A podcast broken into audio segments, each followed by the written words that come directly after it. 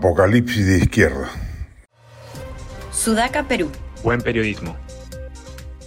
Crece la convulsión social, el desgobierno cunde y Dina Boluarte se ve obligada a renunciar.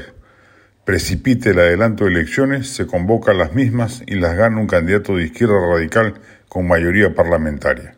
Preguntado en una reciente charla cuál sería el peor escenario para el Perú como desenlace de la crisis política y social que venimos transitando, esa fue la respuesta porque no habría mayor calamidad para el país que una izquierda como la peruana, anquilosada, miope moral y retardataria en materia económica, vuelva a llegar al poder como sucedió con Castillo, quien no pudo cometer todas las tropelías que en su mente albergaba porque felizmente el Congreso le sirvió de contrapeso.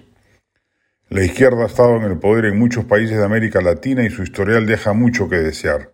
Desde la expropiación de empresas privadas hasta la creación de regímenes autoritarios, la izquierda ha demostrado ser incapaz de gobernar con responsabilidad y eficacia. En el caso del Perú, sería una desgracia si la izquierda asumiera el poder. Los partidos de izquierda que actualmente buscan la presidencia tienen un historial preocupante. Han demostrado una falta de compromiso con la democracia y una inclinación hacia políticas populistas que amenazan con llevar al, al país por un camino peligroso. Además, la izquierda peruana ha mostrado una gran afinidad con regímenes dictatoriales como el de Venezuela, Cuba o recientemente Nicaragua. Han defendido a líderes autoritarios y han abrazado políticas socialistas que han llevado al colapso económico y al sufrimiento de millones de personas en países vecinos. La izquierda peruana también ha demostrado una falta de comprensión de los problemas económicos del país, han propuesto políticas que son insostenibles e irrealizables y han ignorado los avances económicos que ha logrado el Perú en las últimas décadas. Si la izquierda asumiera el poder, es probable que lleve al país hacia una situación económica insostenible y peligrosa, peor aún bajo la figura de una absurda asamblea constituyente. Además, la izquierda ha demostrado ser incapaz de gobernar sin corrupción.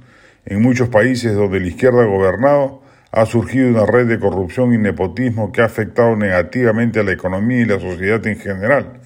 Baste ver lo sucedido con el régimen de la tila chotano. Sería una desgracia para el Perú si la izquierda asumiera el poder.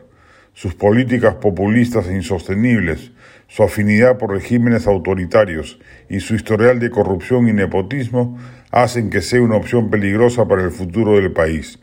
El Perú merece un gobierno responsable y comprometido con la democracia y el desarrollo sostenible, y eso es algo que la izquierda no ha demostrado estar dispuesta a ofrecer. Este podcast llegó gracias a AFE, operador logístico líder en el mercado peruano que brinda servicios de almacenaje, transporte de carga, courier y cómics. Los puedes ubicar en www.afe.pe.